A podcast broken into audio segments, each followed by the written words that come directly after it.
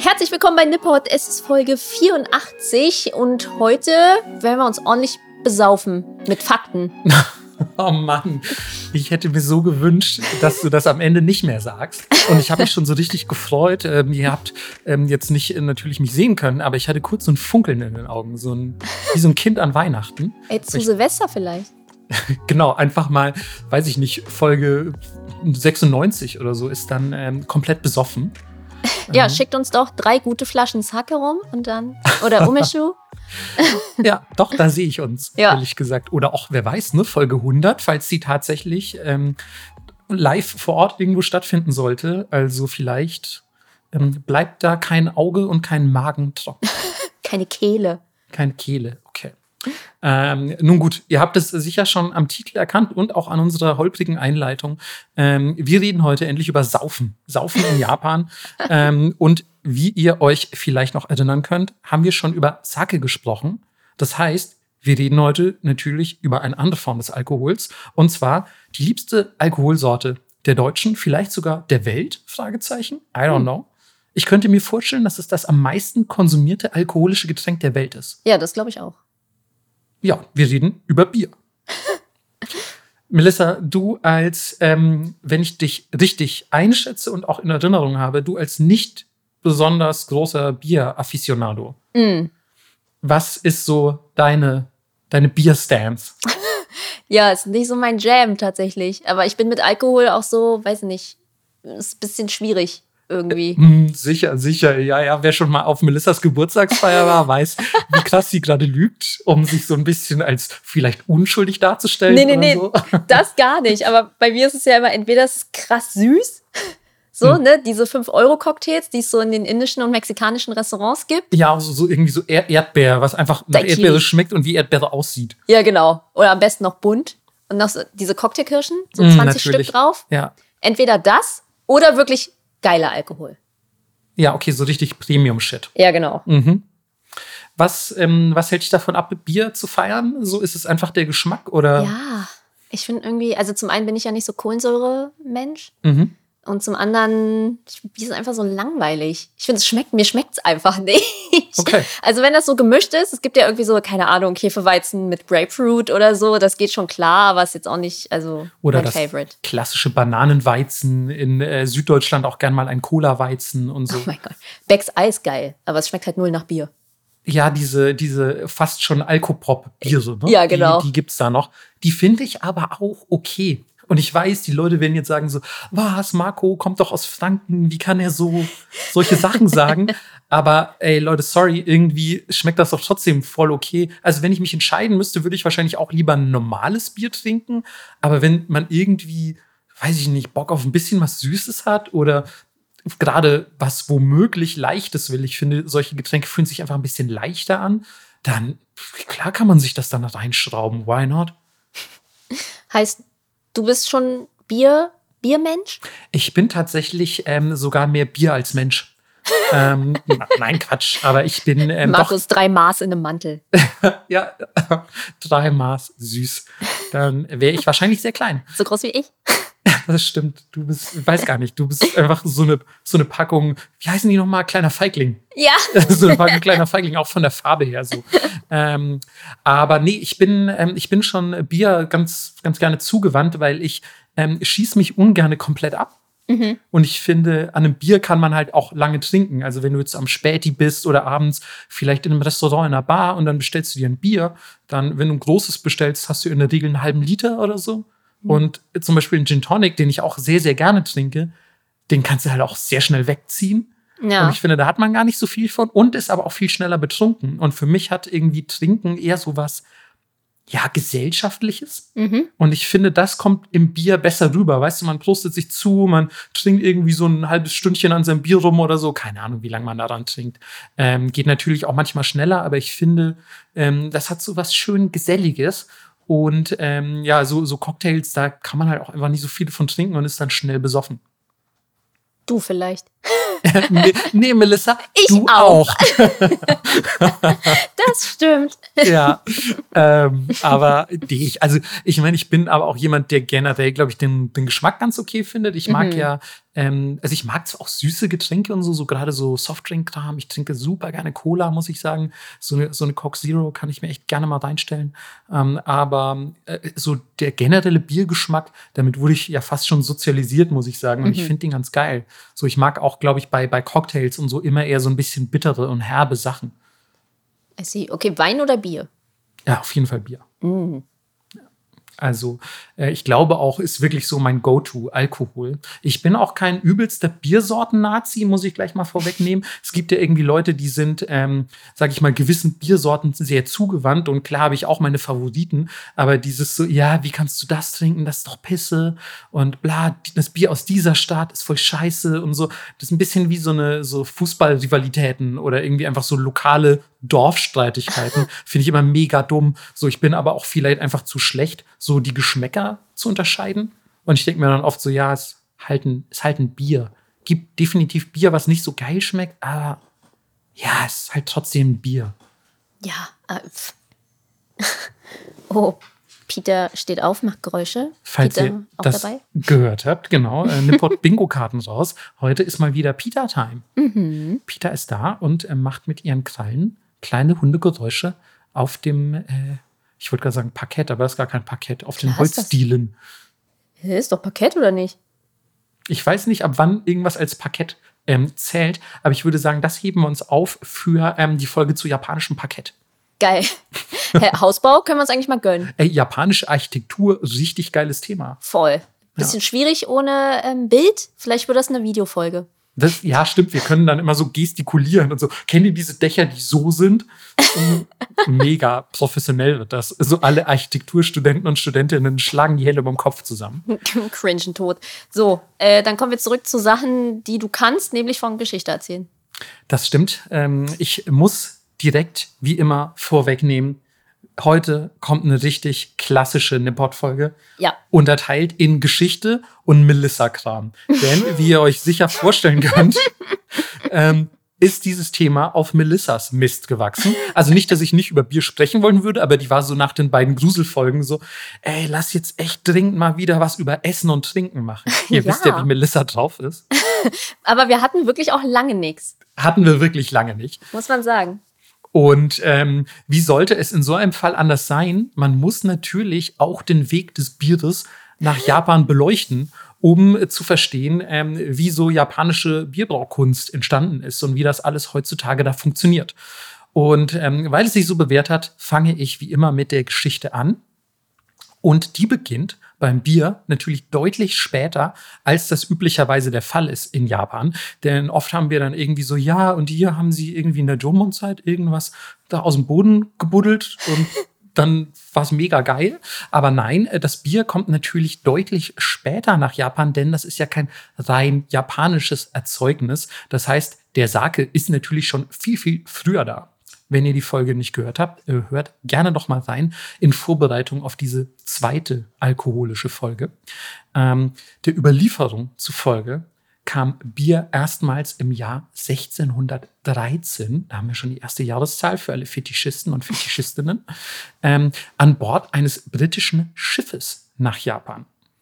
Wie genau diese oder wie verlässlich diese Quelle ist, das sei mal dahingestellt, denn das ist ähm, natürlich gerade bei so einer Sache wie Bier, wo vielleicht einfach nur eine einzige Flasche oder ein einziges Fass transportiert wird, schwer zu greifen. So, an welchem Bord, von welchem Schiff war denn jetzt die erste Flasche Bier in Japan? Das ähm, sei quasi ein bisschen mit Vorsicht zu genießen.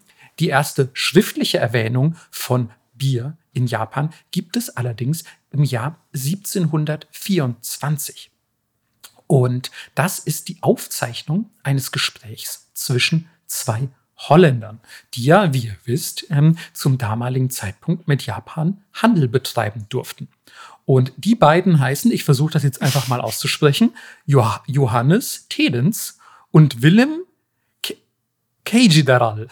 Ich weiß es nicht, wie man holländisch ausspricht. Keine Ahnung.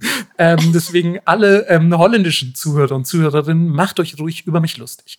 Ähm, und die sind unterwegs in Tokio, so meine ich, beziehungsweise Edo und ähm, werden von einem Übersetzer begleitet, also einem japanischen jungen Mann. Und ähm, dieser hört natürlich, was die beiden so belabern. und schreibt später auf, was er einfach so mitbekommen hat, um quasi so ein bisschen ja die westliche Kultur zu studieren und zu archivieren. Und ich zitiere ihn einfach mal. Sie sagen, Alkohol werde aus Trauben oder Gerste hergestellt. Dieser Gerstenalkohol namens Bier ist eine ungewöhnlich schlimme Sache, dessen Geschmack es unter der Sonne nicht noch einmal gibt. Man gießt den Alkohol in ein Krug genanntes Wassergefäß. Mit diesen Krügen prosten sich drei zusammen zu, dann nehmen sie es alle zu sich. Fühle ich ein bisschen. Ja, also das hat er so aufgeschrieben und ähm, war quasi so sein erster Eindruck von Bier und generell auch das erste Schriftzeugnis bezüglich Bier aus japanischer Feder. Und wie ihr euch sicher vorstellen könnt, war natürlich der Handel mit dem, mit dem Ausland vor der Meiji-Restauration ähm, sehr gering beziehungsweise sehr punktuell. Und deswegen war Bier zum damaligen Zeitpunkt einfach mega krass selten und natürlich auch fucking teuer. Das war in der Regel fast nur Ausländern zugänglich und halt, ja, weiß nicht, irgendwelchen sehr reichen Händlern zum Beispiel. Und es war halt einfach so ein, so ein krass exotisches Importgut. Und äh, die eigentliche Bier-Story in Japan, muss man ja auch dazu sagen, in Japan eigentlich Bier schon eine krasse Erfolgsstory, ähm, äh, beginnt erst mit unserer allseits geliebten Meiji-Restauration, die Melissa in welchem Jahr stattgefunden hat? ich war abgelenkt, weil Peter genießt hat. Das war auch sehr süß, ehrlich gesagt. Ich, weil ich muss kurz auf meinen Arm gucken. Ach, ich glaube, es ist 18, weil ich das falsch rum, 68. Mega richtig. Sehr, sehr gut. Auch mittlerweile können ja die ersten Zuhörer und Zuhörerinnen auch auf ihre ähm, entsprechenden Körperstellen gucken. Äh, Grüße gehen raus. Und ähm, ihr wisst natürlich, dass sich zu dieser Zeit ähm, Japan ja, ich will nicht sagen verwestlicht hat, aber zumindest dem Westen geöffnet. Und wenn man es genau nimmt, eigentlich auch schon ein paar Jahre vorher, ähm, hat zumindest der Handel mit dem Westen, der exzessive Handel ähm, eingesetzt. Und deswegen sind natürlich auch diverse alkoholische Erzeugnisse nach Japan gelangt. Das hat auch unter anderem ähm, Japaner fasziniert. Also quasi ist ja Logo. Alles, was da an wissenschaftlicher Erkenntnis ins Land geschwappt ist, war für die Leute damals ja eine absolute Neuerung und deswegen super ja, fasziniert. Und ein Typ, den das besonders fasziniert hat, das war der gute Kawamoto Kumin. Und das war ein Gelehrter des sogenannten Rangaku.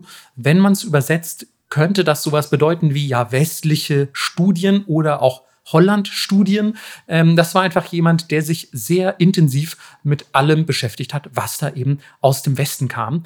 Und ähm, sein Lieblingsthema war eigentlich die Chemie. Er hat auch wirklich super, super viel dazu beigetragen, ähm, dass quasi die Chemie in Japan Fuß fasst und sich weiterentwickeln kann.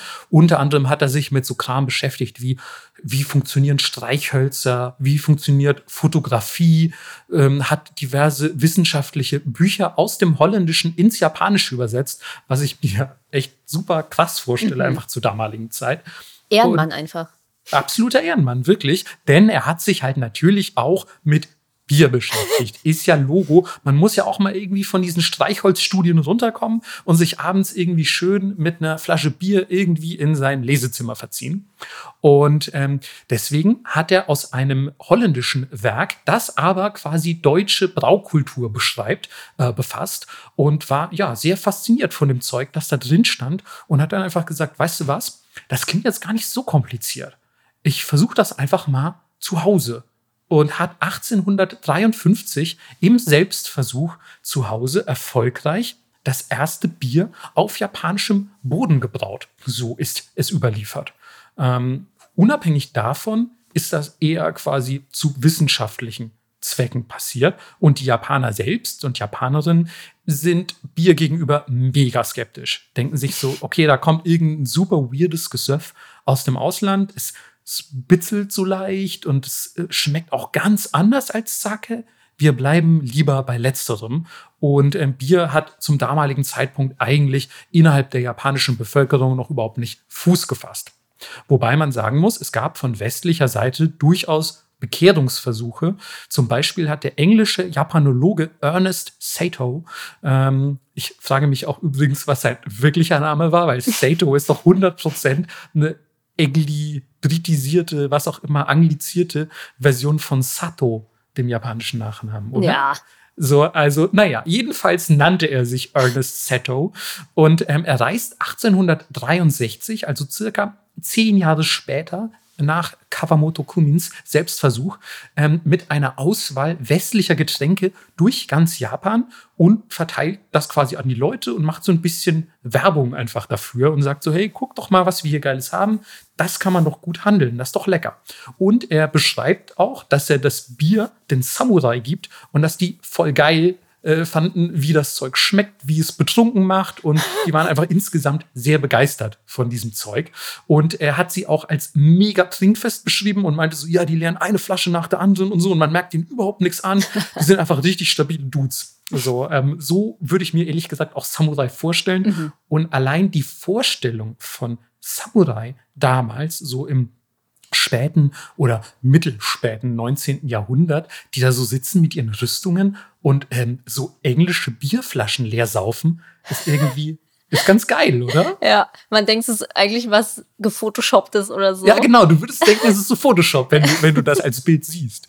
Ähm, und ich bin mir sicher, da gibt es wahrscheinlich sogar Bilder von.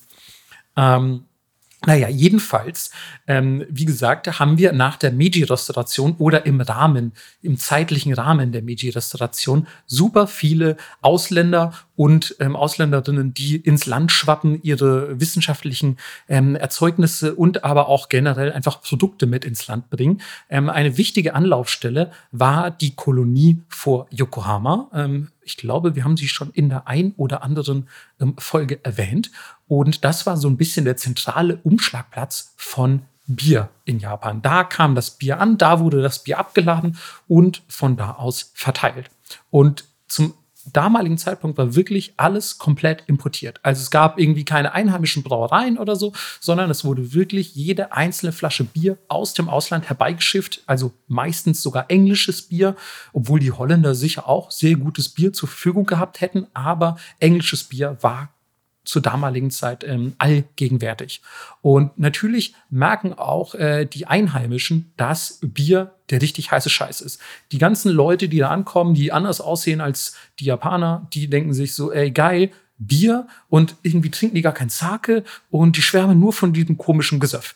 Da wäre es doch sinnvoll, wenn wir Bars aufmachen, wo die, wo die das trinken können. Und so eröffnen tatsächlich ähm, außerhalb und natürlich auch innerhalb dieser Kolonie die ersten ähm, japanischen Bars, die so eine Art Fake-Bier ausschenken, was quasi einfach versucht, auf teils krude Weise Bier zu imitieren, ähm, weil die natürlich ähm, immer noch relativ teuer sind, solche Bierflaschen, und man die auch ein bisschen abzocken will, die Ausländer, und sagt dann natürlich so, ja, guck doch mal, wir haben hier richtig geiles Bier, so komm doch zu uns und trink was und lass ein paar Yen hier oder weiß ich nicht, irgendwelche Handelsgüter. Ähm, das heißt, trotz all der Skepsis dem Gesöff gegenüber ließ sich gut damit äh, Reibach machen. Deswegen hat es auch nicht lang gedauert, bis 1871 die ähm, Meiji-Regierung die erste, ähm, ja, das erste Verbot ausspricht und sagt so, hey, hört gefälligst auf, Bier zu fälschen und vor allem hört auf, ähm, Bieretiketten zu fälschen. Also die haben dann oft einfach quasi so, so Bieretiketten. Ich habe äh, gelesen, damals war es vor allem Etikett mit ähm, von einem Bier, das Bass genannt wird, ähm, war so ein rotes Dreieck auf dem Etikett. Und die haben das wohl massiv gefaked mit diesem roten Dreieck. Und die haben gesagt, hört gefälligst auf, ähm, diese Scheiße zu faken. Das macht nur Ärger. Und als wäre das nicht schon genug, haben diese Leute der Fake-Bier-Bars ähm, damals auch einfach knallhart so leere Originalflaschen, quasi wie so Pfandsammler, abgegriffen und da ihren eigenen seltsamen Stoff reingefüllt und gesagt so, ja, guck mal hier, ich verkaufe dir eine leckere Flasche Bass, trink's doch aus. Und dann ist da drin einfach, keine Ahnung, Samurai-Pisse oder so. wie geil das ist. naja, finde ich, find ich ganz lustig eigentlich. Ja.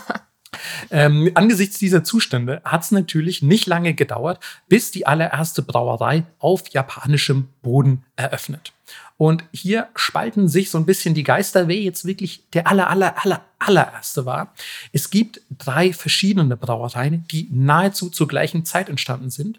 Und zwar einmal die Yokohama Brewery, die 1869 von einem Juden namens G. Rosenfeld äh, mit einem deutschen Braumeister Emil Wiegand zusammen gegründet wird.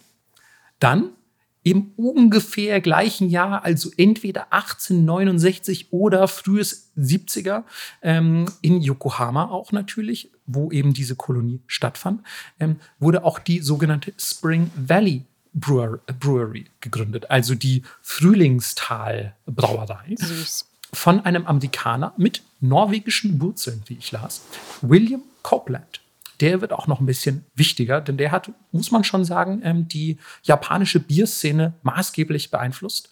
Und ähm, die Straße übrigens, in der diese Brauerei damals gegründet wurde oder sich befand, ähm, heißt heute Biyasake Dori, also die die Bieralkoholstraße. ähm, Finde ich, find ich ganz cool. Ähm, die wird allerdings 1885 schon wieder geschlossen, zumindest in ihrer damaligen Form, aber dazu kommen wir gleich noch.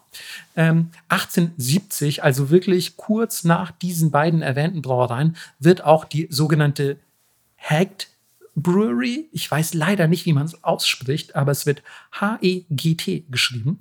Ähm, ebenfalls in Yokohama eröffnet, die allerdings auch 1875 sogar schon wieder schließt. Deswegen war sie für die insgesamte Entwicklung der Bierkultur in Japan nicht so mega wichtig. Ähm, was allerdings interessant ist, dass wirklich sehr kurze Zeit nach dieser Eröffnung der ersten Brauereien auch schon in japanischen Zeitungen Bierwerbung geschaltet wird, was ich ja einfach für damalige Zeit fortschrittlich fand. Aber ich glaube, das ist ein bisschen wie wenn jetzt junge Leute so auf zum Beispiel die 90er zurückgucken, als ich ein Kind war und sich dann sagen, wow, was ihr damals alles schon hattet. Mhm. So, und ich denke so zurück irgendwie an die späte 19. Jahrhundert. Wow, die hatten damals Werbung. So, keine Ahnung, ich weiß nicht, wann, wann, wurde Werbung erfunden. Aber es gab doch schon immer Werbung. Ja, aber du weißt, wie ich meine, so dass irgendwie so Zeitungsannoncen geschaltet werden. Das ist in meinem Kopf irgendwie so 20. Jahrhundert. Sag nur aber, die, die Ukiyo-Schnitte von den Euran, so, die ausgeteilt wurden. Ja, du, ach, du hast ja recht, aber es ist also einfach so, so wie sage ich, so Zeitwahrnehmung ist einfach manchmal sehr verquer. Mhm. Sozusagen auch ein bisschen immer so einem Mandela-Effekt unterlegen. Ähm, so, aber ja, jedenfalls fand ich es ganz lustig zu lesen, dass die ersten Bierwerbungen in japanischen Zeitungen ähm, von der Yokohama Brewery, also von Deutschen quasi geschaltet wurden. Hast du die gesehen? Ähm, nee, aber ich habe äh, gelesen, was darin stand, ähm, nämlich, dass das, also es war wirklich einfach nur eine Auflistung von Bierpreisen. Und dann stand dazu, das ist halt hier das exotische Getränk aus dem Westen. Bier. Trinkt es. Es ist mega gesund. so, immer schön mit so exotischem okay. Charakterwerben und damit, dass es gesund ist. Ja, ja. So, und, und natürlich, ja, wie gesund ist, mag man äh, bestreiten. Und exotisch, klar, zum damaligen Zeitpunkt auf jeden Fall. Ähm, hat mich aber sofort irgendwie zum Beispiel daran erinnert, dass als ich das erste Mal nach Japan gefahren bin, hat es mich so krass weggeflasht, dass es zum Beispiel überall Shiseido-Produkte gibt, so in jeder kleinsten Drogerie. Und das ist so ein bisschen wie bei uns irgendwie so DM-Eigenmarke, so ungefähr. Ja. Und halt überhaupt nichts Besonderes. Und ich weiß noch, dass meine damalige Freundin irgendwie gesagt hat, so, ey, Shiseido ist so geil, diese, oh, das sind so japanische Luxusprodukte und es ist so, oh, ganz besonders gut fürs Haar, die sind richtig gesund und so. Und, und es ist genau der gleiche Effekt, es ist einfach so, was man nicht kennt, so, oh, das exotische Haarprodukt aus Japan, mega geil. Also das ist so für alle, die es nicht kennen, die machen halt so Shampoo und so Pflegeprodukte. Ähm, und ja, keine Ahnung, dann gehst du da hin und stellst fest, so, ja, okay, das gibt's in jedem fucking Supermarkt. Und wahrscheinlich sind auch damals irgendwelche Japaner nach Deutschland gereist und dachten sich so, ja, okay, also ich weiß nicht, wie gesund das ist, aber alle sind hier mega besoffen und Bier gibt's einfach überall. Ich glaube, es ist gar nicht so mega besonders. Und die Leute trinken das schon zum Frühstück. Ja, genau, so ein bisschen früh shoppen geht ja mal ganz gut rein, finde ich eigentlich. ähm, und da sind wir auch äh, schon gleich beim Thema, denn ähm, der Erfolg der zweiten Brauerei, die ich erwähnt habe, die Frühlingstal-Brauerei, ähm, die wird ganz besonders erfolgreich von diesen drei erwähnten, ähm, weil sie im Kontrast zu diesem vorherrschenden englischen Bier als einzige Brauerei bayerisches Bier in Japan braut.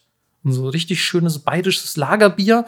Und ähm, es ist natürlich ganz anders und jetzt wirklich viel exotischer als das überall verfügbare englische Bass.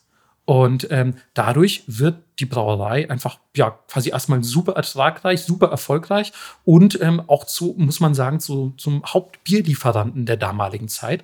Und es führt sogar dazu, dass wenige Jahre später deutsches Bier ähm, in Japan vorherrschend wird. Also die haben quasi mit ihrer Idee, deutsches Bier zu brauen, ähm, haben die quasi komplett die Engländer, die Briten vom japanischen Biermarkt verdrängt.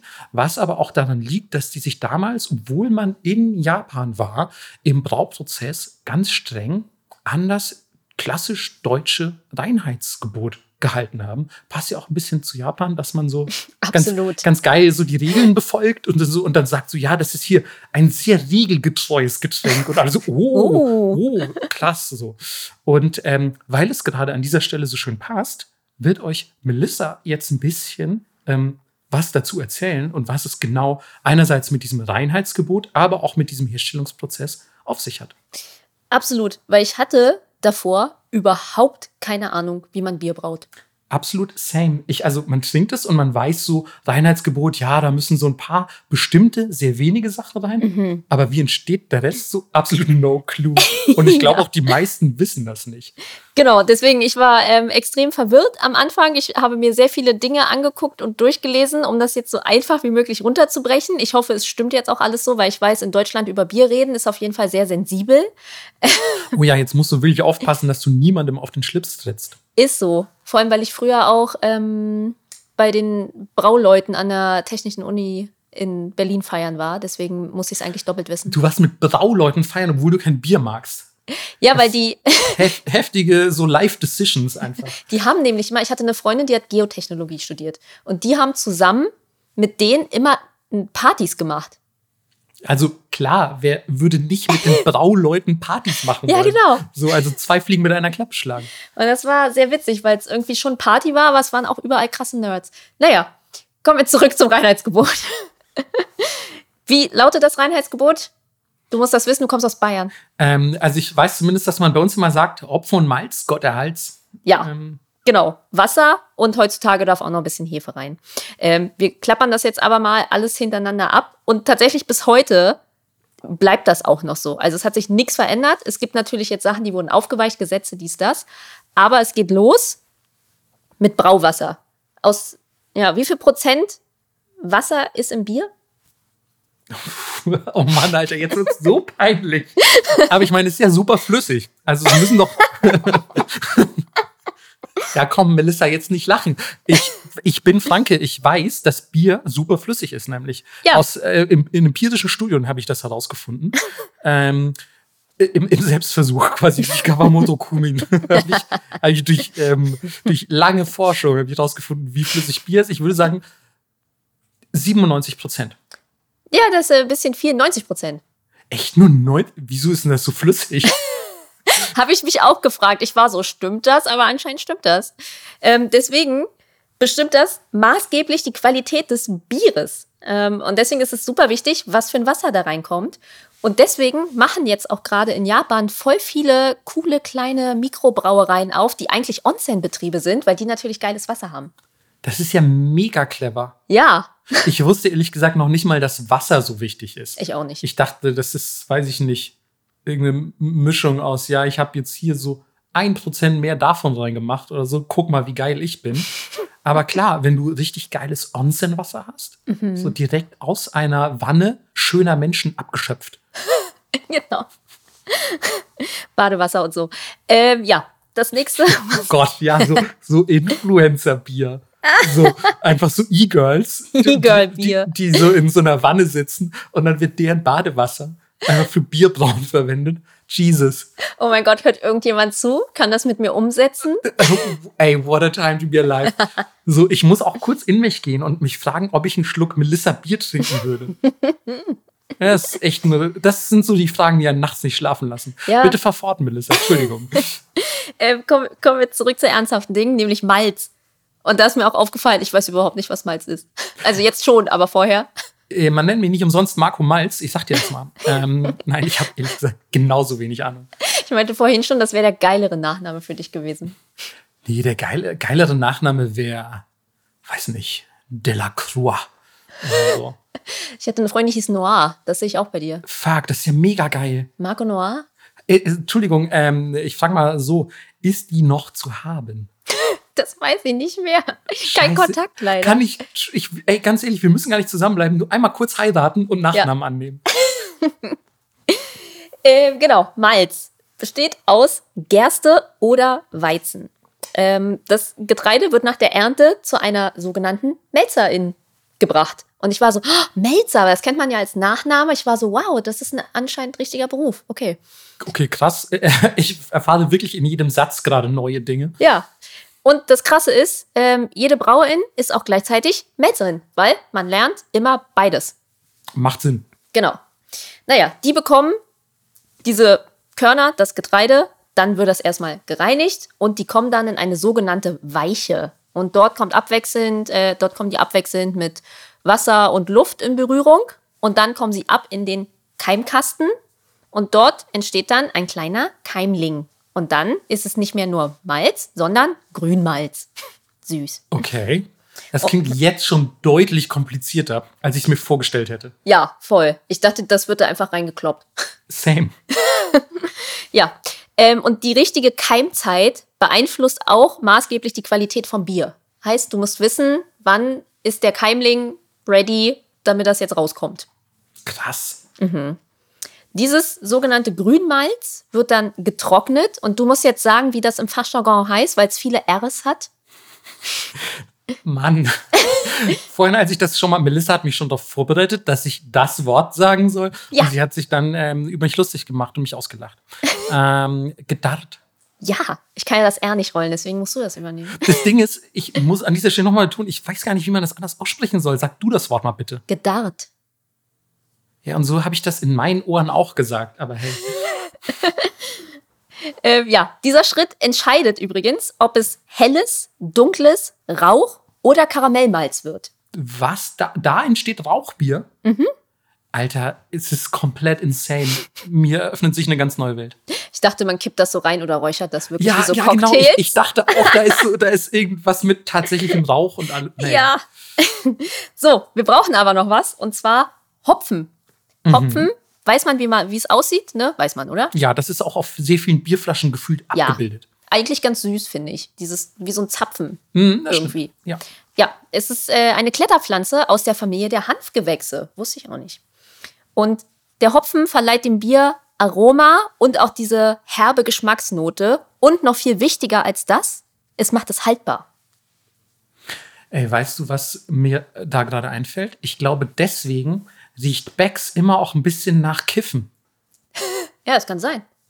So, also, weißt du, was ich meine? Also, ja, ja, wenn, ja, manchmal denke ich mir so, wenn jemand eine Flasche Becks aufmacht, ähm, so, wow, irgendwie riecht sie jetzt nach Gras. Und also jetzt, wo man diesen Zusammenhang kennt, hm. zwischen ähm, Hanf und Hopfen. Sick, Alter. Das ist, glaube ich, die lehrreichste Folge aller Zeiten. ja, und jetzt ähm, kommen wir zur Hefe, die inzwischen auch ähm, unter dem Reinheitsgebot hinzugefügt werden darf. Ganz kurz nochmal, um euch abzuhören: Hefe sind einzellige Pilze und die sorgen dafür, dass die, inzwischen ist es die Bierwürze, ne, all diese Sachen zusammen ergeben die Bierwürze, dass die anfängt zu gären. Und dabei, bei diesem Prozess, entsteht Kohlensäure und auch der Alkohol. Okay. Jetzt haben wir aber nur die Zutaten und gar nicht den Ablauf, wie es gemacht wird. Den habe ich noch. Ja, bitte. ich, hab, ich habe mich sehr kurz gehalten, aber also. Es ist ohne Scheiß. Melissa, man sieht richtig, wie sie innerlich fast zerbirst, so weil sie nicht so acht Seiten chemische Formeln aufschreiben durfte. Ja, ich bin richtig so, soll ich noch was zum Gärprozess sagen? Äh, nein, ich habe mich zusammengerissen. Deswegen, hier ist nochmal schnell, schnell ein bisschen Gärprozess, muss sein. Ja, bitte. Also, okay, wir wollen ja also, auch nicht ganz dumm sterben. Ja, ist so. Also, es geht los mit dem Malz, ne? Das wird gemahlen, geschrotet und mit Wasser in diesen Maischbottich, gege äh, Maischbottich gegeben. Schwieriges Wort. So, die Maische wird dann erhitzt und dabei wandeln Enzyme die Stärke in den Malzzucker um, weil die Hefe braucht später noch was zu essen. Dann werden die flüssigen und die festen Bestandteile getrennt. Und was sehr praktisch ist, diese Getreidehülsen werden dann ganz oft als Tierfutter weiterverwendet. Das heißt, klingt hat, ähm, irgendwie sehr ökonomisch. Genau, heißt man hat nicht mal wirklich Abfall in dem Fall. Dann wird diese Würze, die da drin rumschwimmt, ähm, eine Stunde lang mit dem Hopfen gekocht. Ich dachte, das wäre alles viel länger und auch viel heißer, aber war gar nicht so. Ähm, der Sud kommt dann in einen sogenannten Whirlpool, was ich sehr witzig finde, dass es einfach Whirlpool heißt. Einfach ein bisschen chillen, jetzt runterkommen im Whirlpool. ja, genau. Ähm, dabei werden die äh, Eiweiße und auch noch andere Reste entfernt und außerdem wird das Ganze abgekühlt. Ähm, weil die Temperatur beim Bierbrauen ist essentiell. Wer von euch gerade Starfield spielt und diese Bierquest macht, der weiß jetzt genau, was er da anzuklicken hat. Die Temperatur ist essentiell. Ähm, Geil. ähm, genau, dann passiert das sogenannte Anstellen. Heißt, die Hefe wird dazugegeben und es startet dieser Gärprozess, der dauert circa eine Woche. Und dann gibt es die Lagerung vom sogenannten Jungbier. Da hat Peter sich geschüttelt. Mhm. Ähm, die dauert vier bis sechs Wochen bei ungefähr 0 Grad. Und äh, die Länge der Reifezeit ist auch ein Qualitätsmerkmal. Ja, dann wird das Ganze nur noch gefiltert und abgefüllt. Und das war's schon. Relativ simpel. Also simpel im Erklären, simpel im Prozess nicht wirklich. Ich finde auch, also selbst jetzt die verkürzte Version und wie du sagst, mega simpel. Für mich klingt es überhaupt nicht simpel. Auch so Sachen, die du mit so einer Selbstverständlichkeit sagst, wie, ja, die Hefe braucht ja was zu essen. So, so wie die Hefe braucht was zu essen. und so. Für mich alles eine neue Welt. Ja. Also, ähm, weiß ich nicht. Ich fand damals diesen Sake-Prozess, also zumindest in der Recherche, fand ich sehr viel komplizierter. Also für mich war es komplizierter auf jeden Fall, das zu verstehen, was da passiert. Ja, mit den Pilzen und so und. Vielleicht ist doch ein bisschen was hängen geblieben, als du mit diesen Brauerei-Dudes rumgehangen hast. Ja, das mag sein. Ja, deswegen ja. kam es jetzt gar nicht mehr so kompliziert vor. Who knows? Alle völlig besoffen in irgendeinem Unikorridor. Ja, gibst du die Hefe dazu? Ich so, okay. Ja, du musst ja dann denken, die Hefe braucht was zu essen. Die isst den Zucker. ja. Heftig. Ja, aber was ist denn jetzt eigentlich passiert? Ähm, ja, mit äh, diesem wundervollen Prozess, der super easy zu reproduzieren ist und ja, ga, ganz easy. Gott sei Dank hat da ähm, Kawamoto Kumin ähm, fleißig Bücher übersetzt, weil ich glaube, ohne Buch wird es schwer. Ähm, nein, wobei man dazu sagen muss, es wurden ja deutsche Braumeister engagiert. Die beherrschen das bestimmt aus dem FF. Nein, ich will das hier gar nicht herabsetzen. Also Bierbrauen ist mega kompliziert. Ich musste mir sehr viele Sachen angucken, um das jetzt so einfach zu vermitteln.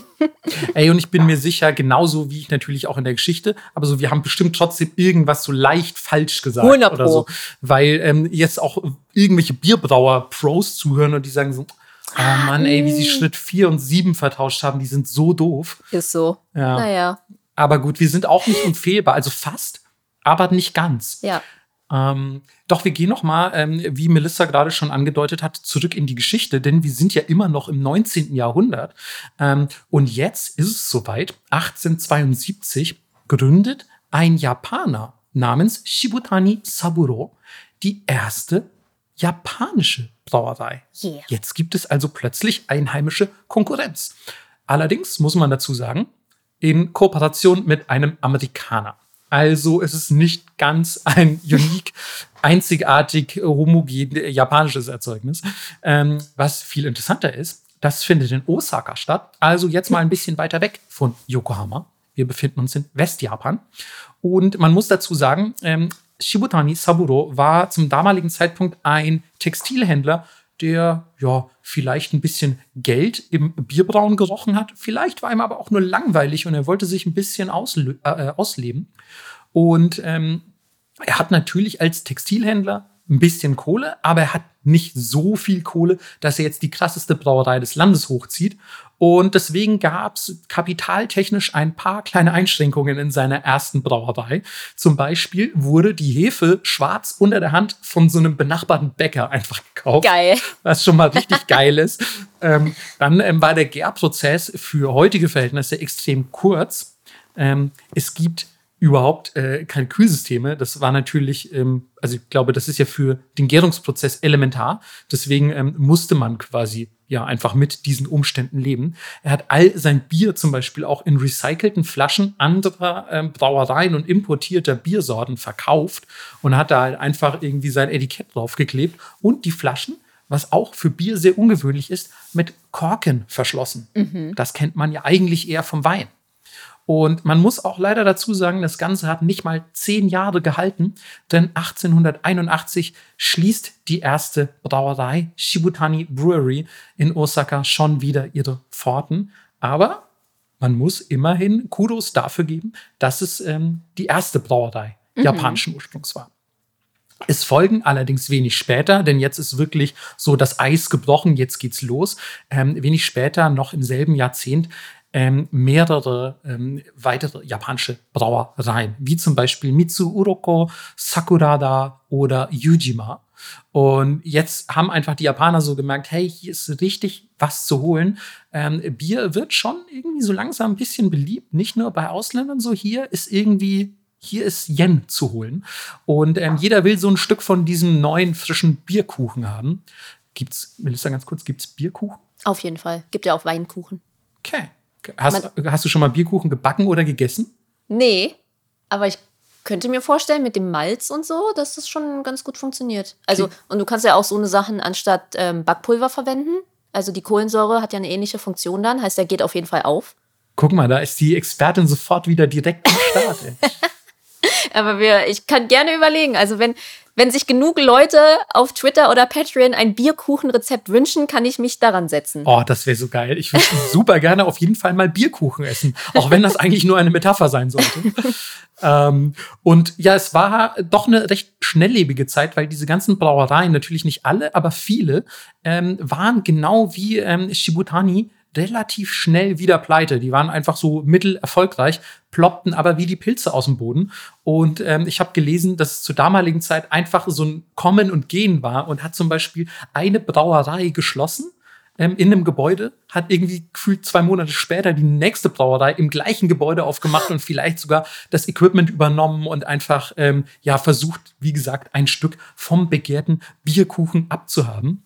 Deswegen gab es in den 1880er Jahren so einen richtigen ja, Bierboom in Japan, muss man sagen. Und ähm, im Verlauf dieses Jahrzehnts insgesamt 87 Brauereigründungen in Japan. Was? Ist krass, oder? Wow. Ja, man muss dazu sagen, nicht alle gleichzeitig, aber es gab 87 Gründungen quasi. Und das ist schon, finde ja. ich, sehr ordentlich dafür, dass es quasi halt, ja, es war wirklich von 0 auf 100, muss man sagen. Bier-Startup-Szene geht mega ab. Auf jeden Fall. Ähm, hat man ja heute auch noch mit diesen ganzen Craft-Beer-Breweries äh, und so. Ähm, was vielleicht ein bisschen wichtiger war, ähm, ist 1884, dass ähm, die Asada Beer Brewery äh, gegründet wurde, als ähm, Konkurrent des damaligen Marktführers Sakuraba. Und ähm, die beiden haben sich so ein bisschen in, ja, sag ich mal, eine PR-Schlacht begeben, Ende des 19. Jahrhunderts, was dann quasi weiter diesen ja, wie sage ich, einfach diesen Bierhype befeuert hat. Also Asada Bier hat dann zum Beispiel gesagt, ja, wir haben für unsere ähm, Biererzeugnisse auch schon super krasse Preise gewonnen. Nur wer Asada Bier trinkt, ist super real. So alle anderen sind halt mega fake. So wenn ihr Sakurada trinkt, macht ihr eure Körper kaputt und so. Und es war richtige so eine PR-Schlammschlacht. Ähm, und ähm, das haben natürlich dann die anderen kleineren Brauereien auch aufgeschnappt und jeder wollte irgendwie besonders sein und gesagt so, ja, wenn du mein Bier trinkst, dann kriegst du halt einen riesengroßen Penis. Oder wenn du mein Bier trinkst, dann hast du für immer Glück. Und also all solche Sachen und alle kleinen Brauereien oder egal wie groß, wollten halt super besonders sein. Das hat mich dann auch so ein bisschen, ehrlich gesagt, an fränkische Verhältnisse erinnert, weil da gibt es ja auch heute noch gefühlt so in jedem Ort, egal wie klein er ist, so zwei Brauereien oder auch 17. Wirklich? Ja, es ist so, äh, ich glaube, ähm, also lass mich nicht lügen, Oberfranken hat bis heute die höchste Brauereidichte der Welt. Oha, heißt, man ähm, könnte voll die Biertour da machen, wenn man äh, gibt's das tatsächlich. Geil findet. Es gibt wirklich Biertouren durch Oberfranken oder durch Franken generell. Und ähm, also bei uns ist es dann wirklich auch so, dass zum Beispiel der Nachbarort, ja, da trinken die das Bier, obwohl das, das sind 500 Einwohner oder so, dann, ne? aber mhm. bei uns die 500 Einwohner, die trinken das Bier aus der kleinen Brauerei im Ort. So, das ist natürlich viel geiler. Oh, wow, okay. Also es ist wirklich, man kann sich da dumm und dämlich probieren, was ich eigentlich ganz schön finde. Und ähm, ja, weiß ich nicht, das hat für mich auch fast ein bisschen was Romantisches, dass da immer so kleine Brauereien so ihr eigenes Ding machen, sind ja fast so ein bisschen feudale Verhältnisse, wenn man so will. Hä, voll geil. Ja. Ja, wenn du, wenn du mal äh, nach Franken rumkommst, Melissa, machen wir eine schöne Biertour mit jemandem, der Bier nicht mag. ähm, ich immer so einen Schluck, ja, das schmeckt nach Bier. Oder du kannst, ja, genau, oder du kannst, weiß ich, die Etiketten bewerten. Die sind teilweise auch sehr skurril. Vor allem, die sind natürlich alle sehr alt, so, weil die sind ja teilweise sind die hunderte Jahre alt, diese Brauereien. Das sind jetzt nicht so, so Craft-Bier-Sachen, so neue Sachen, die dann irgendwie hippe Etiketten haben oder so, sondern das sieht alles so, ja, hier ist ein Mönch drauf, hier ist so ein Ritterwappen drauf und so. ist alles so sehr traditionell angehaucht. Hey, ja, das wäre mein Quest, die skurrilste Etikette zu finden. Oh, oder du kannst dir so ein Album machen mit den besten Etiketten. Ja, geil. Hey, einfach so, es gibt bestimmt irgendwie auch was Seltsames, so zwei Hasen, die eine Lanze halten oder so. Wirklich, genau so sind die Etiketten. Ja, so stell ich ja. mir auch vor. Ja, also, also, zwei Hasen, die eine Lanze halten, sind quasi wirklich ein Standardetikett noch. Ähm, also da musst du für was Skurriles schon viel länger suchen.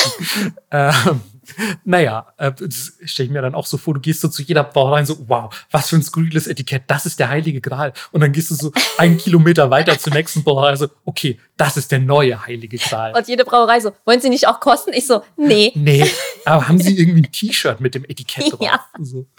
Ähm, nun gut, ähm, wir sprachen darüber, dass alle besonders sein wollen und während alle darüber gesprochen haben und es versucht haben, haben es ein paar Leute einfach umgesetzt. Und zwar auf Hokkaido, ähm, also im Norden Japans. Und die haben nämlich die, ähm, ja, die heute noch bekannte Sapporo-Brauerei mhm. ähm, ja, gegründet. Denn Hokkaido hat eine Besonderheit klimatisch. Ähm, Reis anbauen ist da relativ schwierig. Aus ja, klimatischen Gründen.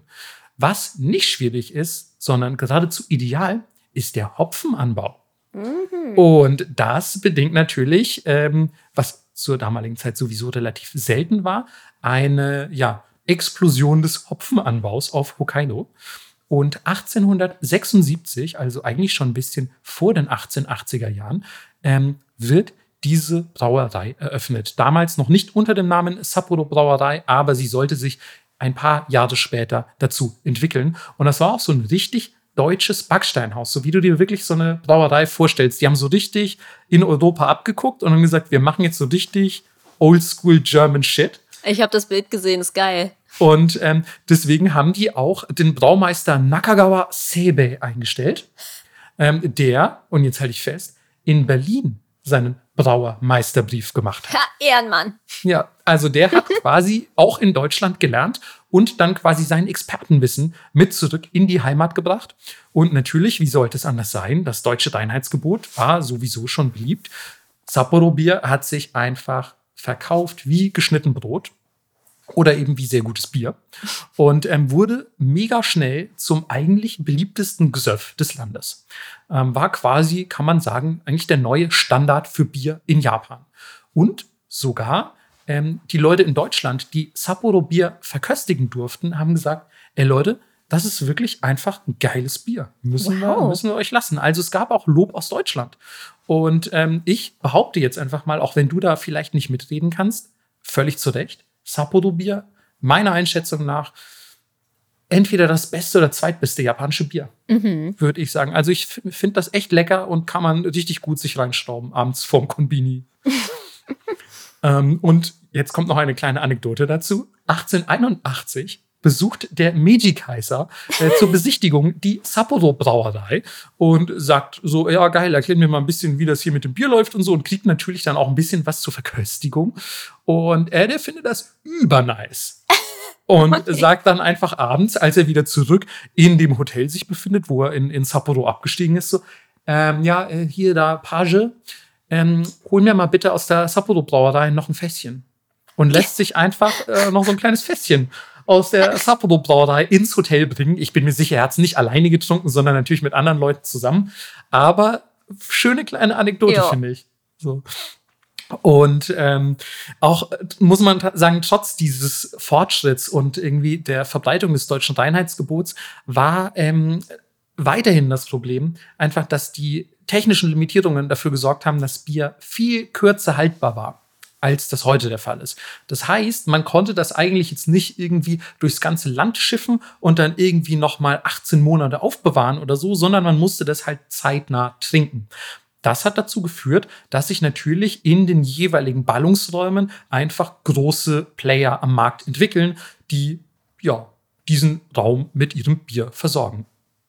Und das waren Hokkaido, wo wir gerade ähm, über die Sapporo Brauerei gesprochen haben, Kanto, also die Area bei Tokio, und Kansai, so die Area bei Kyoto und Osaka in Westjapan. Und ähm, die haben dann einfach quasi diese entsprechenden Areas ähm, äh, mit Bier versorgt und sich natürlich eine goldene Nase verdient.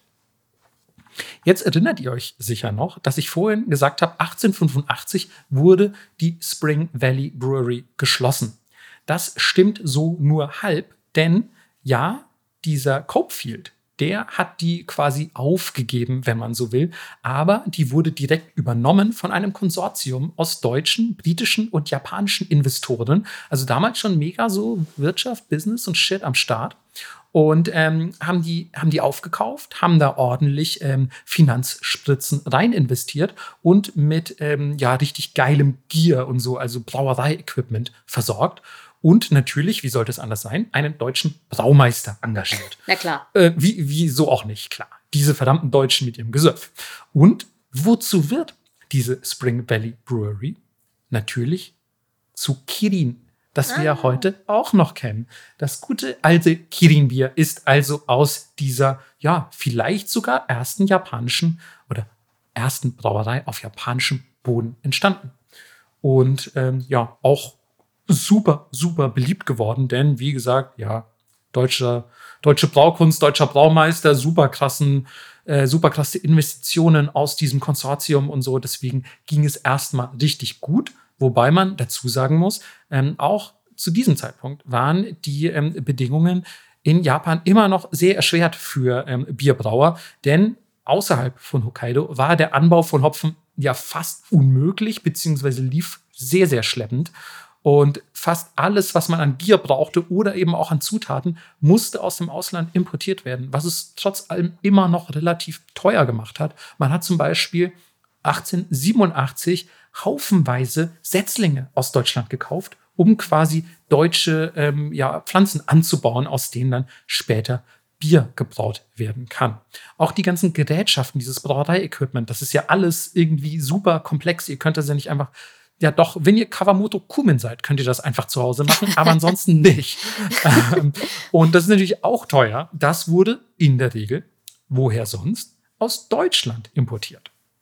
Genauso, wie sie gesagt haben, so, hey, ihr habt doch diesen geilen Topf, diesen Kessel, den nehmen wir und den Braumeister, den nehmen wir direkt dazu. Der das, kann gleich rein. Genau, den könnt ihr direkt da reinsetzen und verschicken. Deswegen, ja, es waren super viele deutsche Braumeister plötzlich in Japan unterwegs. Die waren quasi so ein bisschen, ich will nicht sagen Superstars, aber es war halt so, ja, ey, ganz ehrlich, wollen wir jetzt hier eine Brauerei machen, sondern brauchen wir auch einen deutschen Braumeister. Ist doch Logo, Mann. Das sind die, die das können. Das heißt, die haben einfach die Deutschen nach Japan gekarrt bis zum geht nicht mehr und, ähm, und damit Bier gebraut. Das hat auch dazu geführt, dass 1886 erstmals die einheimisch produzierte Biermenge den Import überstieg. Das heißt, es wird jetzt in Japan tatsächlich mehr Bier hergestellt, als aus dem Ausland ins Land kommt. Blöderweise hat natürlich auch die Regierung Wind davon bekommen und gesagt so, ja, warte mal, ey, so ein beliebtes Produkt, das ist ja mega geil, da kann man doch hier richtig Kohle abgreifen. Wir ähm, besteuern das mal. Wir brauchen sowieso gerade Fettfinanzen, weil äh, wir führen ja ein bisschen Krieg mit Russland 1904, 1905. Und ähm, Geld ist da richtig gut, um, weiß ich nicht, Panzer und Shit zu kaufen oder zu produzieren. Deswegen wird Bier plötzlich super krass besteuert. Und das finden natürlich die Bierproduzenten nicht mehr so geil. Und um sich da so ein bisschen gegen zu wehren und natürlich auch zum Beispiel den Konkurrenzkampf zu minimieren, Kapital zu konzentrieren und einfach ja die Vorteile einer Allianz zu genießen, schließen sich mehrere Brauereien zur Dai Nippon Beer Brewery 1906 zusammen. Also die großjapanische Bierbrauerei. Und ja, die äh, quasi sind dann erstmal irgendwie natürlich der Marktführer, sage ich mal, oder sind das das Biermonopol auf dem japanischen Markt. Ähm, blöderweise folgt 1908, also zwei Jahre später, dann auch für die kleineren Brauereien, die nicht zu dieser Dai Nippon Beer Brewery gehören, eigentlich ja der ausweglose Todesstoß, wenn man so will. Denn die Regierung sagt so, ey, weißt du was? Ähm, ihr müsst mindestens so und so viele Liter pro Jahr produzieren, sonst bekommt ihr keine Braulizenz, beziehungsweise wir nehmen sie euch weg. Und es gibt natürlich super kleine Typen oder, oder irgendwelche Brauereien, wo die Typen im Hinterhof, weiß ich nicht, vielleicht fünf Liter im Jahr gebraut haben. Gut, das ist jetzt ein bisschen untertrieben. Ähm, aber die sind davon natürlich krass betroffen und es wurden einfach super vielen Brauereien damals plötzlich die Braulizenzen entzogen und es gab halt einfach nur noch große Player am Markt. Wir kommen gleich noch mal dazu, warum das so war. Aber ich finde, das ist mega absurd, weil du mhm. denkst dir so, Moment mal, Bier wird geil besteuert. Und wenn die Steuern dafür zahlen, ist es doch gut, wenn mehr produziert wird. Total. So, und dann denkst du dir so, hey, okay, wir haben jetzt irgendwie super viele kleine Brauereien ausgerottet, aber die zahlen ja dann auch keine Steuern mehr. So, was ist der Sinn? Aber gut, da kommen wir gleich noch zu. Erstmal gehen wir ins Jahr 1916, denn das ist auch ein ja, wichtiger Meilenstein in der japanischen Bierproduktion, denn ab sofort wird auch ins Ausland exportiert, was für die damalige Zeit schon irgendwie krass ist, vor allem wenn man bedenkt, dass ähm, Japan noch nicht mal zu dem Zeitpunkt äh, 50 Jahre Bier produziert. So, das ist irgendwie schon eine, eine ordentliche Leistung, würde ich sagen. Und ähm, die exportieren natürlich vor allem in andere ostasiatische Länder, wo die Bierkultur eben noch nicht so krass fortgeschritten ist. Und aber auch, jetzt kommt's, nach Deutschland, wo es natürlich ähm, wegen dem Ersten Weltkrieg ähm, eine Bierknappheit auch gab, beziehungsweise generelle Knappheiten. Und man hat tatsächlich aus Japan Bier importiert. Wie geil eigentlich, dass du ja. überlegst, du, die Deutschen haben während des Ersten Weltkriegs japanisches Bier getrunken. Natürlich nicht nur, aber auch. Und äh, das führt natürlich dazu, dass die japanische Bierindustrie äh, natürlich gedeiht, weil jetzt kommt ordentlich Kohle auch aus dem Ausland rein.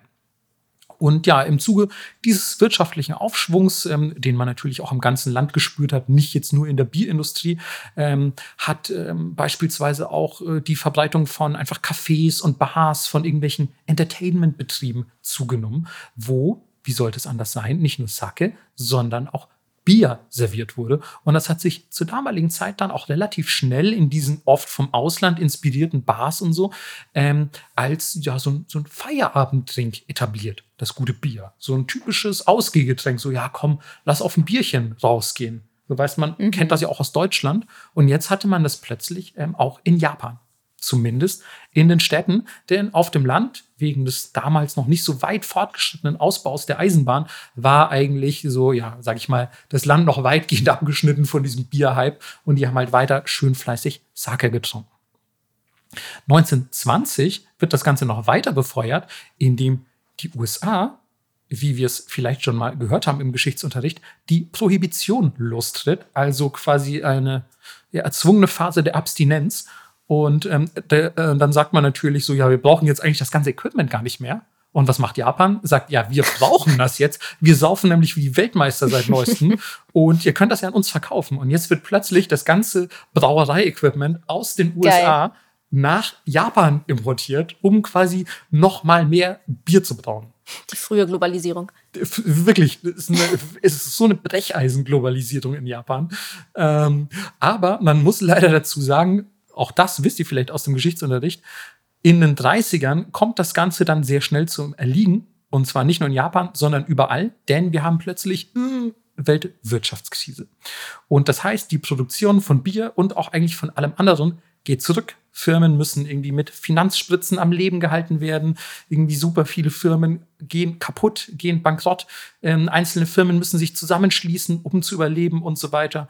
Und man dachte dann vielleicht so, boah, ja, aber naja, in den 40ern könnte es ja dann wieder ein bisschen vielleicht bergauf gehen. Und dann so, ja, scheiße, fließender Übergang in den Zweiten Weltkrieg.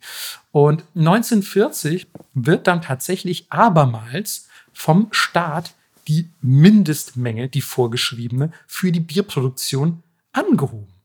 Und zwar, jetzt kommt's, um das Zehnfache des vorherigen Betrags. Hm. Und ich frage mich so, ja, okay, vielleicht wollte man, keine Ahnung, dass die sich auf andere Industrien konzentrieren oder so. Vielleicht mhm. sollte, weiß ich nicht, die, die industrielle Power dann quasi nicht aufs Bier brauen, auf was ja auch in Kriegszeiten nicht so wichtig ist, ne, dass man säuft und Bier braut, sondern vielleicht sollten die sich konzentrieren auf die Arbeit in irgendwelchen ähm, so, so Maschinenfabriken, in Kraftwerken und so, um das alles am Laufen zu halten. Aber ich fand es krass, das Zehnfache einfach. Auch das war natürlich für viele Brauereien dann einfach erstmal ein kleiner, mittelgroßer oder großer Todesstoß.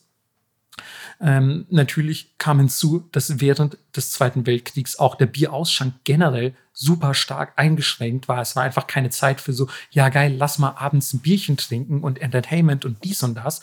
Und ähm, auch der Bierpreis wird komplett von der Regierung festgelegt. Alles wird sehr streng staatlich überwacht.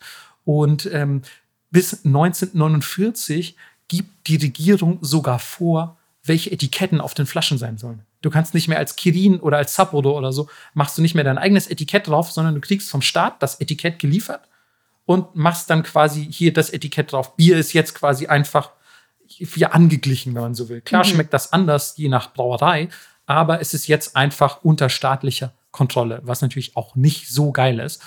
Ähm, und generell, ihr könnt es euch vorstellen, auch einfach so Hopfen. Zum Beispiel Hopfen ist jetzt für Krieg so mittelwichtig.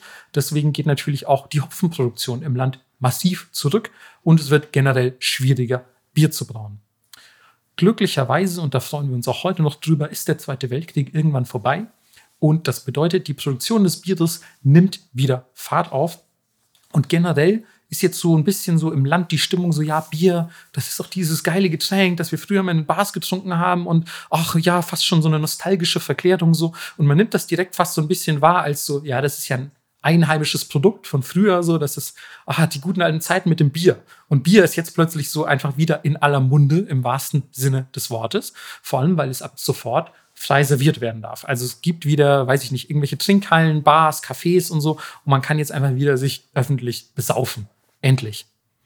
Blöderweise, so mit der amerikanischen Besatzung, folgen auch ein bisschen Gesetze, die ähm, Japan mehr oder weniger aufgedrückt werden. Unter anderem ein Anti-Monopolgesetz. Weil es gab so ein paar Firmen, die sehr, sehr mächtig geworden sind, auch ein bisschen sehr viel Ärger gemacht haben in den letzten Jahren.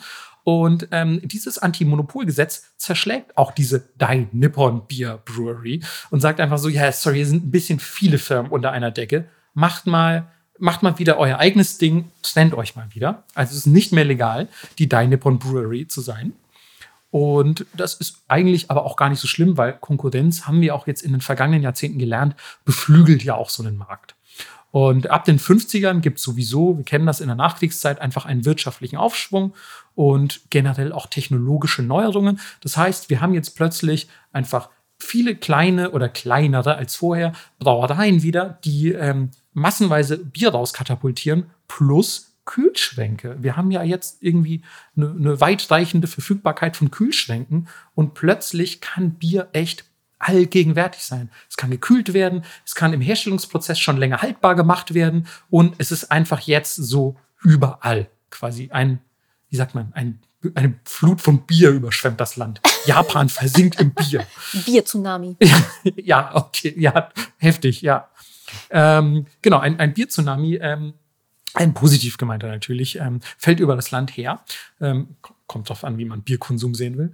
Ähm, und ähm, 1953 wird da zum Beispiel auch die bis heute existente ähm, Brewers Association of Japan gegründet, also die Brauerei-Gemeinschaft. Äh, ähm, die besteht aus insgesamt fünf Unternehmen, nämlich Asahi, Santori, Sapporo, Kirin und Orion.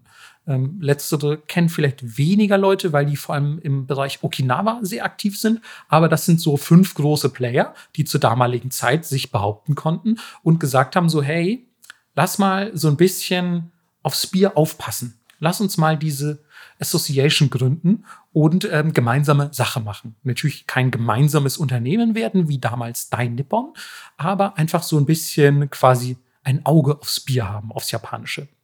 Blöderweise wird 1959 aber die Mindestproduktion abermals angehoben, als wäre die ja vorher nicht schon hoch genug gewesen. Das heißt, wieder mal können sich nur die größten aller Brauereien behaupten. Ab 1960, jetzt haben wir es wirklich geschafft, der Meilenstein schlechthin für Bier. Das Getränk verkauft sich erstmals besser als Sake insgesamt.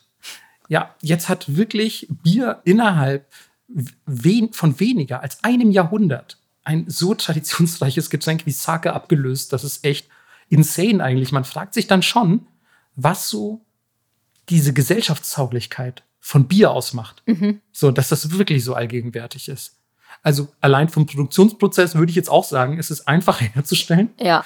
Ähm, so, und es ist halt auch ein bisschen leichter als Sake. Also man kann mehr davon trinken und wird langsamer betrunken als bei Sake. und Bier passt theoretisch eigentlich zu allem. Tja, wird der Großteil Deutschlands wahrscheinlich zustimmen. Aber man muss dazu sagen, nichts währt ewig. Und bereits Mitte der 60er Jahre zeichnet sich ab, dass der Bierkonsum in Japan auch langsam wieder sinkt. Anscheinend verliert auch ein Teil Japans Interesse am Bierkonsum. Die Firmen versuchen natürlich gegenzusteuern und ähm, ja, geben sich wirklich beste Mühe, so in den Folge Folgejahren sich wie so eine Art Identität in Anführungszeichen aufzubauen. Also quasi so, hey, wenn du so und so bist, dann trink das und das. Und ähm, wenn du zum Beispiel gesund leben willst, dann musst du unbedingt unser Bier trinken und quasi, ja, halt Marketing, um diesen Trend des sinkenden Bierkonsums wieder umzukehren. Ähm, Kirin, so las ich, hat sich damals zum Beispiel auf die Flagge geschrieben, wir sind so das gemütliche Saufen zu Hause. Wir sind nicht irgendwie eskalieren in der Bar, aber wenn du abends so runterkommen willst, du kommst vielleicht aus der Fabrik oder so, hast viel gearbeitet und du willst dich abends einfach besaufen, dann trink Kirin. Sapporo zum Beispiel sagt so, hey, wir wollen deutsches Luxusbier sein. Wir wollen so wahrgenommen werden. Wir sind vielleicht auch ein bisschen teurer, aber wir sind so dieses traditionelle nach deutschem Reinheitsgebot gebraute Luxusbier. So vielleicht auch ein bisschen exotischer Beigeschmack und so. Also kauf uns, wenn du ein luxuriöser Typ bist. So, du hast eine Rolex, dann trink Sapporo. Und ja, die anderen haben sich sicher auch irgendwie was Geiles ausgedacht. Fakt ist aber, wenn einer was wirklich geil Innovatives macht, auch zum Beispiel irgendwie sich einen neuen Herstellungsprozess für irgendwas ausdenkt, was passiert dann sofort? Klar, alle anderen machen es nach und bringen so leicht abgewandelte Formen davon irgendwie auch auf den Markt. Aber gut, man muss dazu sagen, heute ist das ja, glaube ich, immer noch sehr mhm. ähnlich. Also ich habe gelesen, zum Beispiel irgendwie in den, ich weiß gar nicht, ob das die 60er oder 70er waren, aber es gab zum Beispiel so ein, ja, eigentlich ein Krieg bezüglich der Verpackungen und der Dosengestaltung. Aha. Und jeder wollte die geilste, am meisten Aufmerksamkeit erregende Dosengestaltung haben keine Ahnung. Und dann haben sie sich alle ewig zusammengesetzt und, ah, oh, scheiße, jetzt hat Kirin hier so einen roten Sticker auf der Dose. Diese verdammten Teufel. Ah, jetzt, jetzt haben wir wirklich verloren, der rote Sticker. So, und dann machen wir einen blauen Sticker auf die Dose. Ich weiß es nicht, ehrlich gesagt, wie das damals lief, aber fand ich so geil, dass dann plötzlich gesagt wurde, so, hey, wir müssen einfach auch ansprechendes Verpackungsmaterial mhm. entwickeln. Wir haben einfach schon das beste Bier, so jetzt müssen wir es nur noch geil verpacken. Ähm, trotz der vielleicht schönsten Verpackungen, die da draußen am Markt existieren, hat es leider nicht gereicht, den Rückgang des Bierkonsums in Japan generell aufzuhalten. Ähm, viele mutmaßen, was die Gründe dafür sein könnten, dass beispielsweise auch andere Trendgetränke in den letzten Jahrzehnten dann auf den japanischen Markt geschwappt sind. Wir kennen alle Soju, aka Shoju und wir wollen mehr Leute irgendwie gesund leben und sagen so, boah, ich gehe jetzt jeden Tag fitti so, da passt Bier einfach nicht so in meinen Lifestyle. Ähm, dass natürlich auch phasenschwächere Wirtschaft, ähm, es gab ja weitere Wirtschaftskrisen, das darf man nicht vergessen, ähm, über die Welt und auch natürlich über Asien, Ostasien hereinbrachen, ähm, dass die Bevölkerung immer älter wird in Japan. Wir hatten schon oft vom demografischen Wandel gesprochen. Also das heißt, wir haben irgendwie alte Leute, die halt einfach nicht mehr so viel Turbo saufen wie junge Leute. Und ähm, all das hat dann vielleicht dazu geführt, dass ähm, dieser Rückgang ja sich fortsetzt was immerhin schön ist, ähm, dass die, sag ich mal, Brauereidichte in Japan wieder zugenommen hat. Denn ähm, natürlich machen gerade nach 2000 machen viele Craft Beer Brauereien, also ist ja ein Trend, den wir weltweit haben, machen in Japan auf. Und ähm, wir haben im Jahr 2021, das ist so die letzte Statistik, die ich gefunden habe, ungefähr 500 Craft Beer Brauereien in Japan.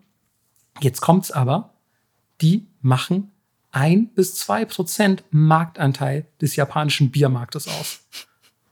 Das sagt, glaube ich, schon alles. Also mhm. es bleibt, sage ich mal, dann doch in den Händen der großen Player, Asahi Santori und so weiter. Das übrigens möchte ich an dieser Stelle mich nochmal entschuldigen, aber ich rede ja schon sehr lange über Geschichte und ähm, wir haben jetzt von der Entstehungsgeschichte Kirins gehört, aber ich konnte jetzt natürlich nicht auch noch Asahi, Santori und so weiter auch alle mit aufführen, aber äh, wisset natürlich, und ihr wisst das sicher, wenn ihr schon mal in Japan wart oder irgendwo in Deutschland ein Bier getrunken habt, dann war es wahrscheinlich entweder Asahi oder Kirin.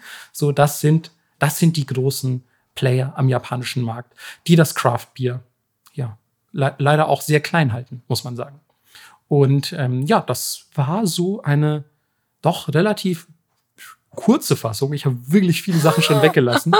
okay. Der japanischen Biergeschichte. Man muss dazu sagen, ähm, ich habe diesmal mehrere wissenschaftliche Arbeiten zu dem Thema gefunden, in ihrer Komplettform.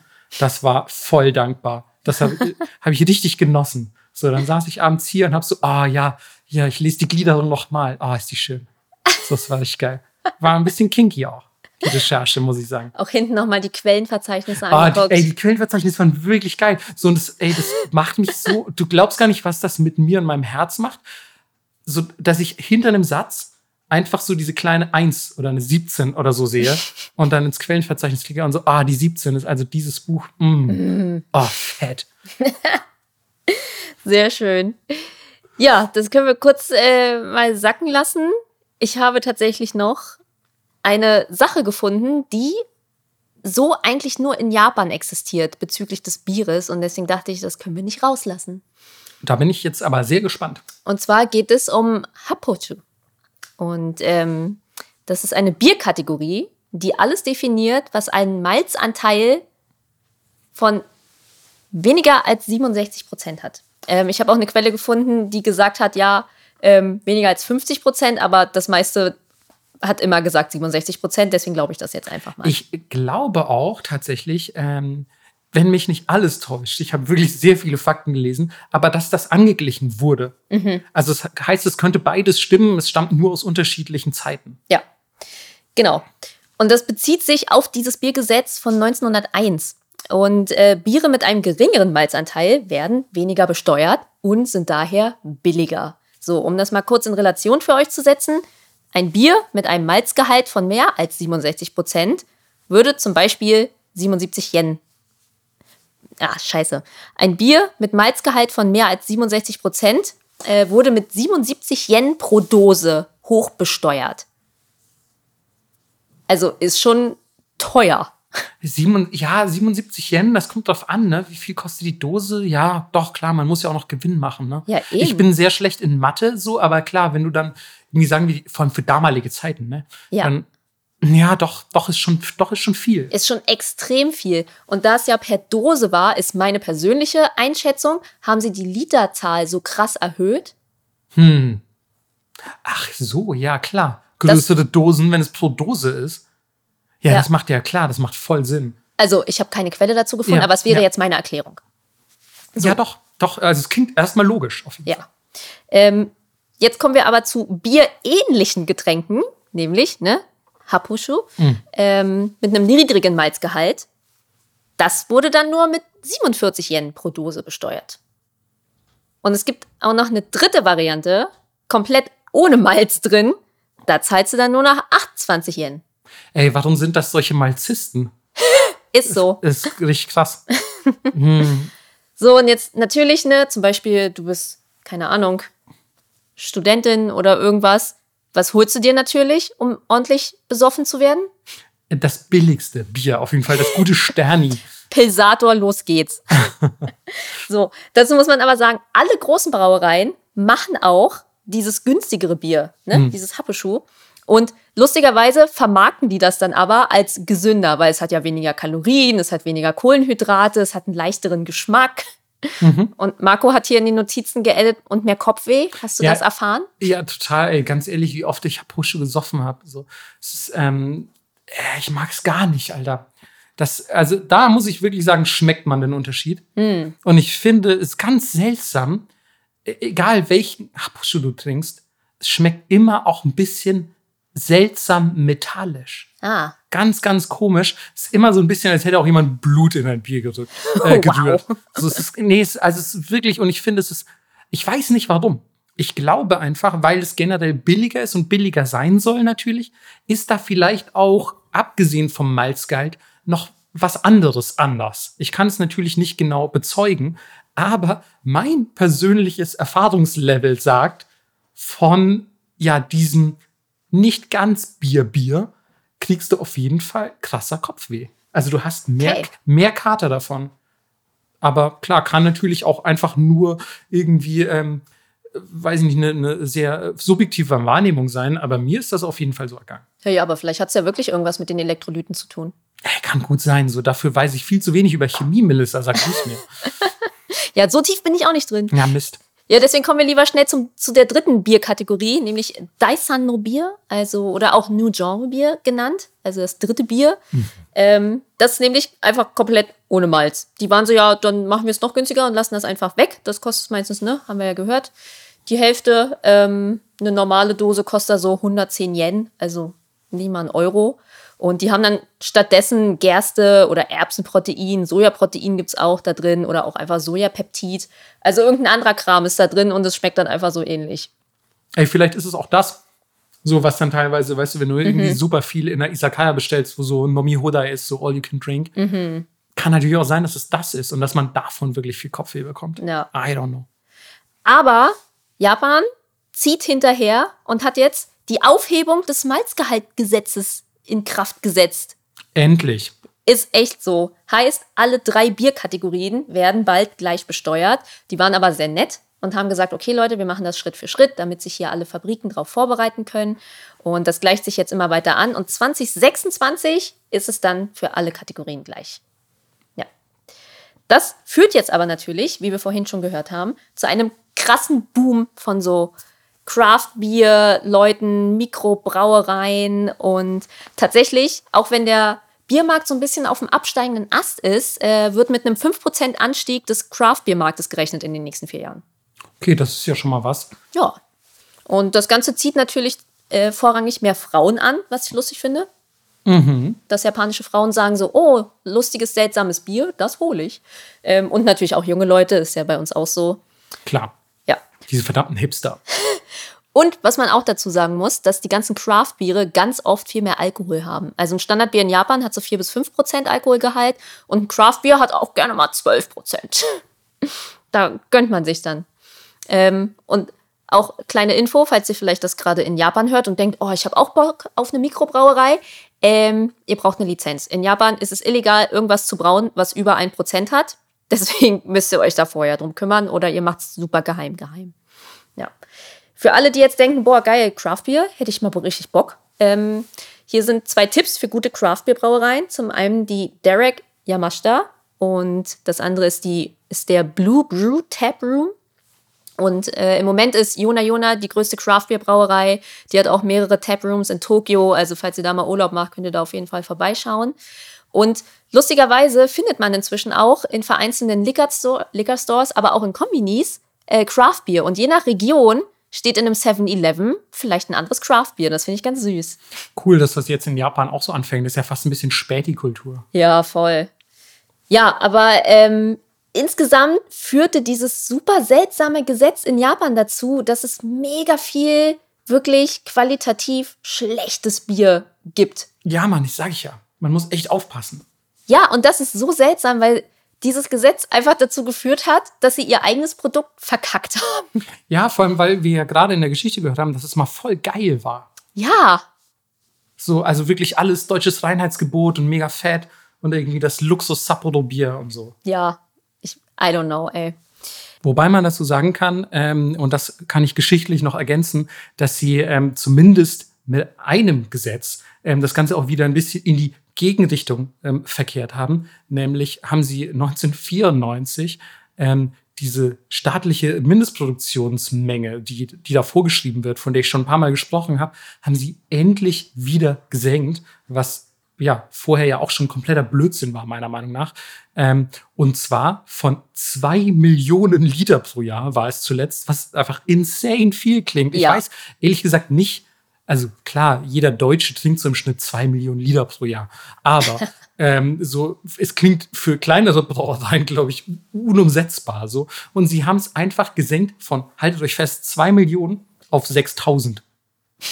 So, klar, es ist, okay. ja, ist ja Logo, dass es jetzt wieder kleine Brauereien geben kann und so, die vielleicht dann geileres Bier jetzt wieder machen, um so diesen Haposhu-Trend so und dieses Daisan und so, dass das alles wieder ein bisschen ins Gegenteil verkehrt wird und jetzt vielleicht, auch wenn sie nur ein, zwei Prozent Marktanteil haben, zumindest ein bisschen geiles Bier auf den mhm. Markt pumpen. Ja, es ist so seltsam einfach. Keiner versteht das. Wir haben jetzt noch ein paar Fun Facts für euch. Und zwar gab es den sogenannten Dry War Ähm. den ist so geil, Alter.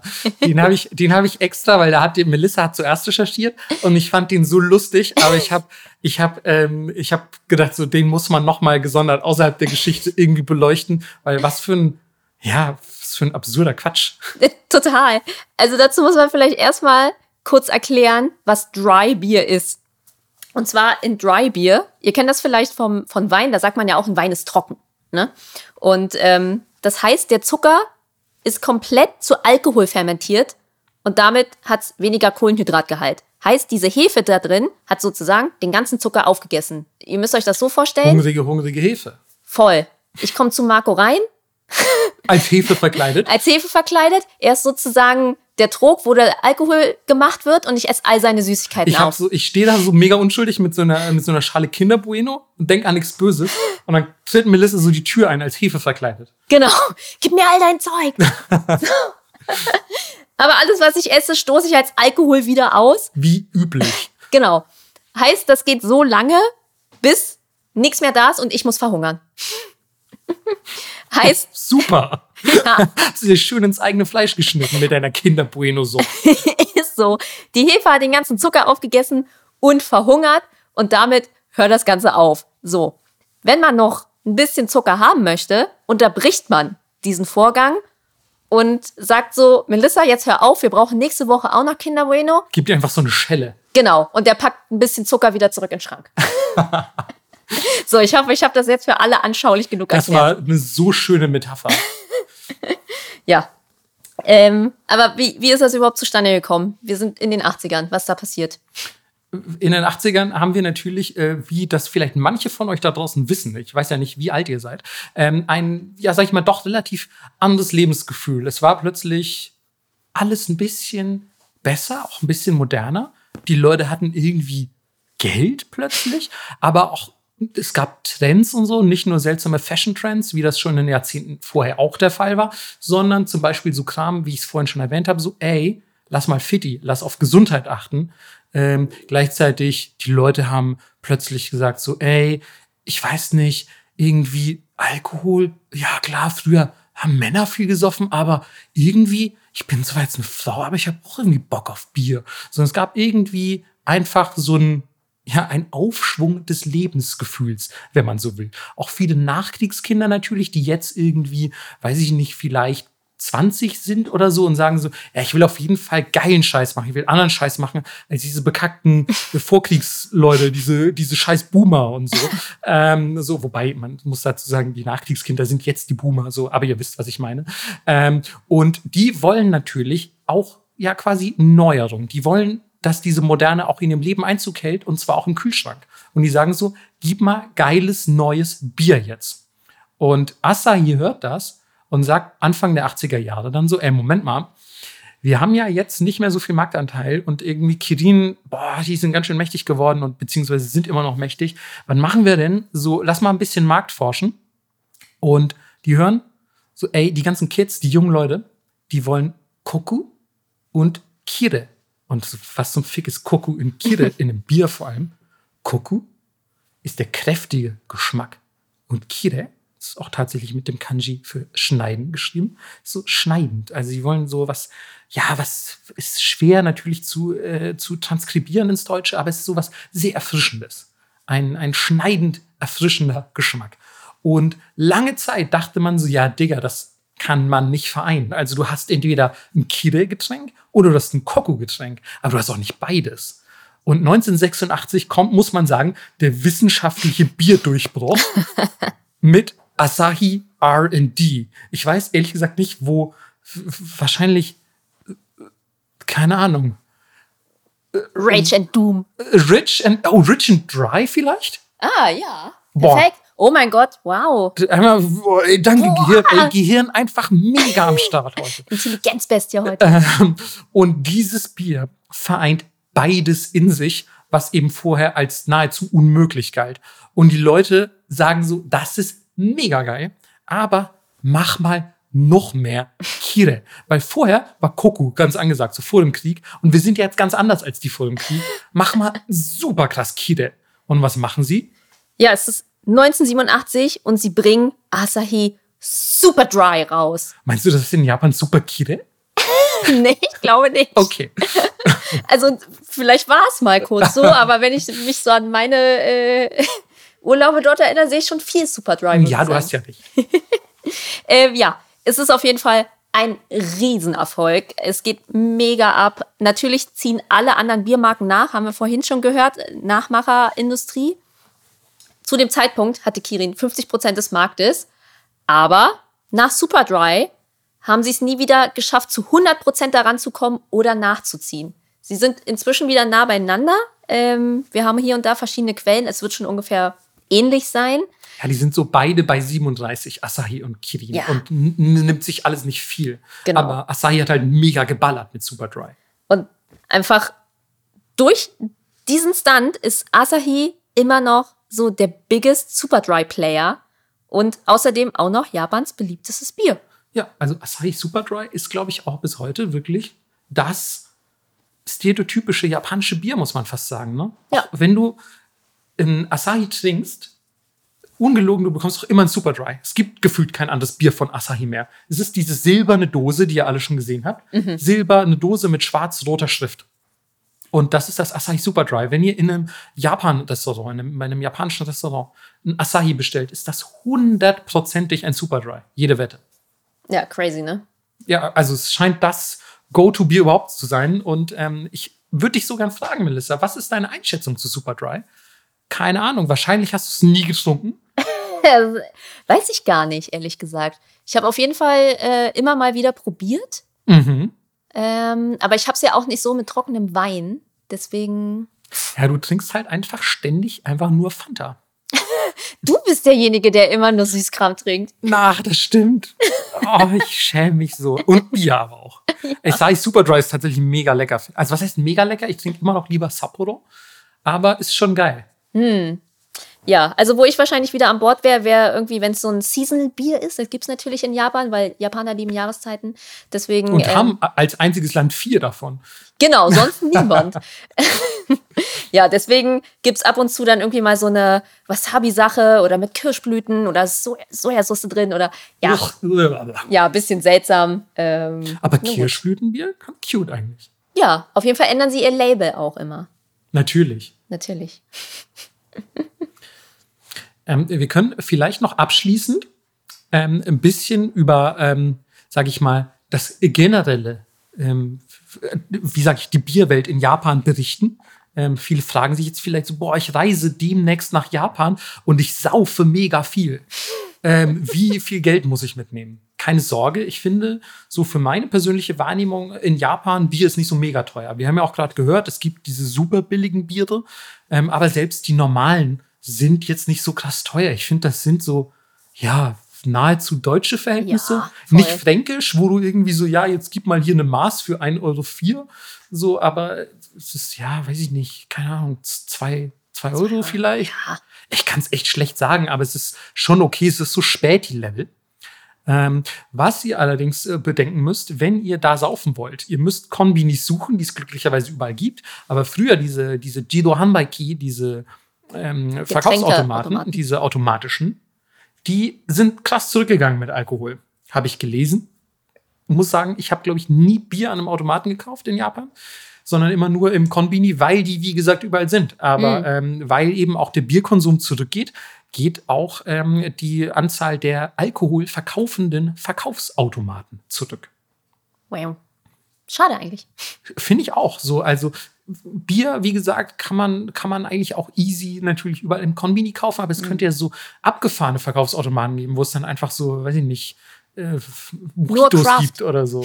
Nur Craftbier. Oder, ey, Craftbeer-Verkaufsautomaten. Ich bin mir sicher, es gibt in Japan schon eine Verkaufsautomaten vor irgendeiner Craftbeer-Brauerei, wo mhm. die ihr eigenes Bier raushauen. Ja, 100 bestimmt. Trotz des Rückgangs kann man aber feststellen, Japan ist weltweit immerhin noch der siebtgrößte Konsument von Bier.